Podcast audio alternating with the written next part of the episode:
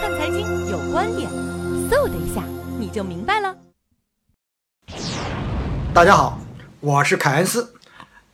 今天呢，跟大家谈谈巴菲特的股东大会。大家都知道呢，就是一年一度的巴菲特股东大会呢又要召开了，而且就在最近。那应该说呢，巴菲特的股东大会啊是一场朝圣的大会。为什么这样说呢？道理很简单，其实不仅仅是股东去参加，实际上是全球的价值投资者都去奥马哈去听一听巴菲特如何去讲他的投资的。所以每次巴菲特股东大会呢，据说啊都有上几万人去参加。那么作为中国人，毫无疑问也有很多的中国人去朝拜巴菲特。那么怎么去看这种现象呢？首先，我认为。大家去听巴菲特的演讲，我认为是一件好的事情。但是，巴菲特说有一句话需要记住，就是说有一种观点认为巴菲特在中国赚不到钱，也有一种观点认为应用巴菲特在中国也能赚到钱。那么说，你同意哪一点？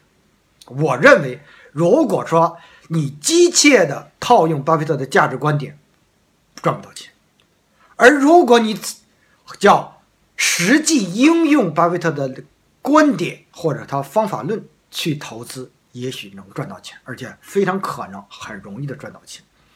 那么，怎么去理解机械的模仿和认真的学习？道理很简单，比如说巴菲特，我们知道投资可口可乐大概赚了一万倍。如果说你在中国市场去找到可口可乐，你会发现没有类似的饮料，但是。中国有很多人是通过持有茅台赚了大钱。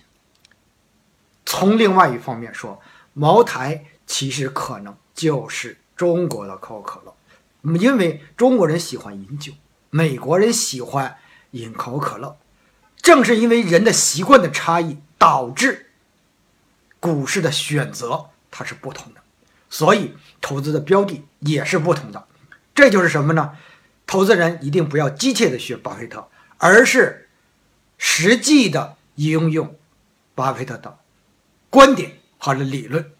所以每一个投资人呢，还是要与时俱进。比如说，当茅台进入一个，比如说啊，进入一个调整期，这个调整期什么是业绩调整期，不是股价调整期。其实，做一个价值投资人也应该与时俱进。为什么呢？因为中国进入了互联网时代，互联网加的时代，这个时候热点。或者说行业的发展已经变成了什么呢？趋势就是互联网，趋势就是中国人的消费又升级了。